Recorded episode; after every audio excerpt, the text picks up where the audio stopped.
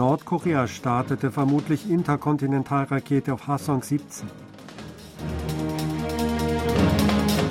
Südkorea beruft nach Nordkoreas Raketenstarts Nationalen Sicherheitsrat ein. Nordkorea liefert laut USA verdeckt Artilleriemunition an Russland.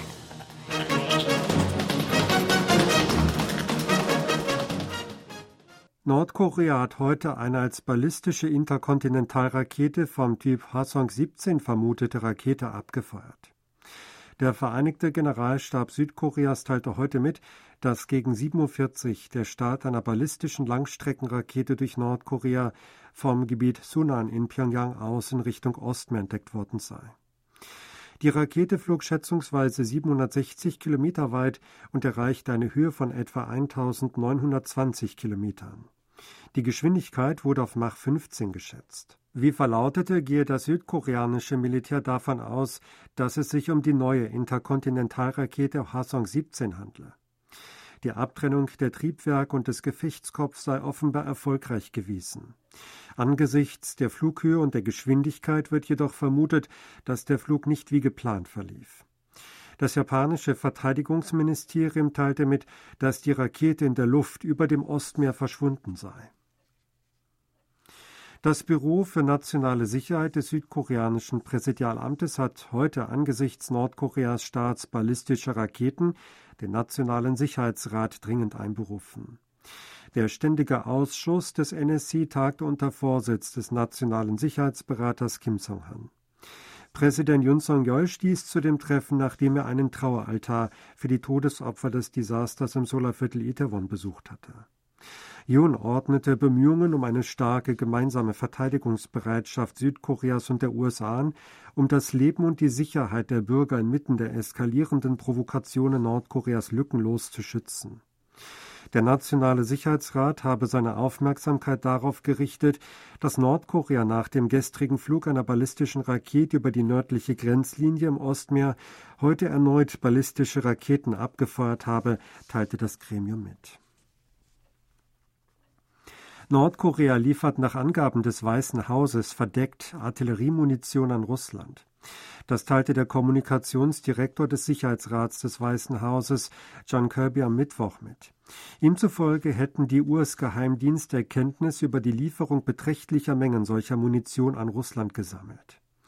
In einer virtuellen Pressekonferenz sagte der Sprecher, die USA gingen davon aus, dass Nordkorea die Lieferungen als solche an Staaten im Mittleren Osten und Nordafrika tarne.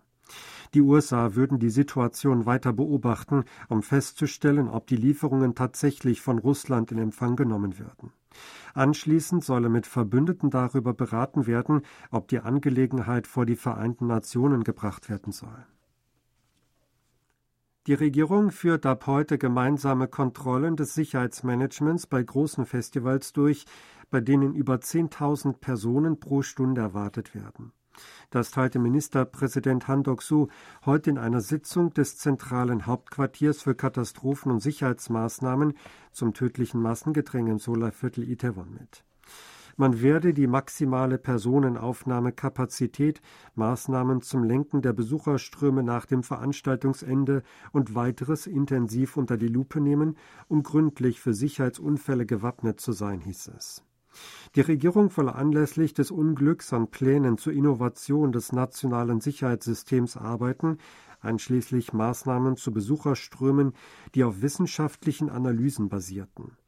Sie wolle keine Bemühungen scheuen, damit ein Sicherheitsmanagementsystem aufgebaut werden könne, mit dem das Leben und die Sicherheit der Bürger vor Ort geschützt werden könnte, sagte Han weiter.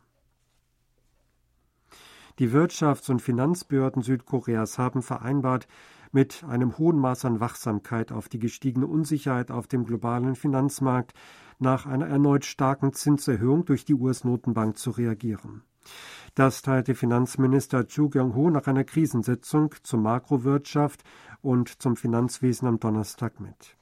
Die US-Zentralbank Fed hat am Mittwoch den Leitzins um 0,75 Prozentpunkte angehoben.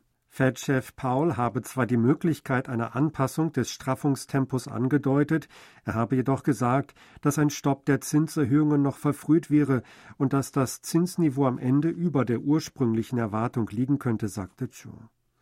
weil es nun geringere Erwartungen für ein schwächeres Tempo der geldpolitischen Straffung durch die Fed gebe, sei es auf dem internationalen Finanzmarkt in der Nacht zu einem Rückgang von US-Aktienkursen, Zinsanstiegen und einer Dollaraufwertung gekommen, hieß es. Südkoreas Währungsreserven sind im Oktober erneut gesunken.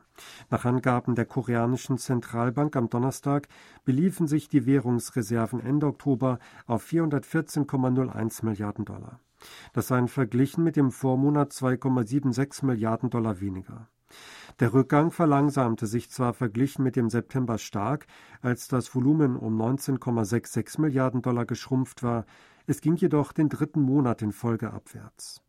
Als Grund für den verlangsamten Rückgang nannte die Notenbank, dass viel weniger Mittel in Fremdwährung für die Verringerung der Volatilität verwendet worden seien, weil das Herdenverhalten auf dem Devisenmarkt gegenüber dem September schwächer geworden sei.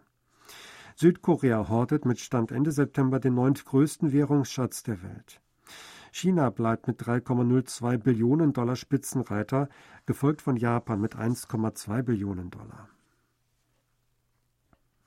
Präsident Yun Song-yeol hat sich am Mittwoch mit dem ehemaligen japanischen Premierminister Taro Aso getroffen. Yun habe Aso gebeten, zur Belebung des privaten Austausches beizutragen, damit die Weiterentwicklung der Beziehungen zwischen beiden Ländern angestrebt werden könne, teilte der stellvertretende Sprecher des Präsidialamtes Lee Jae-myung am Mittwoch schriftlich mit.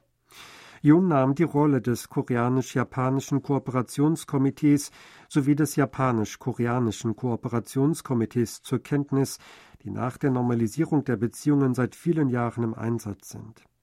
Aso sagte, der Dialog und die Kooperation zwischen beiden Staaten müssten fortgesetzt werden.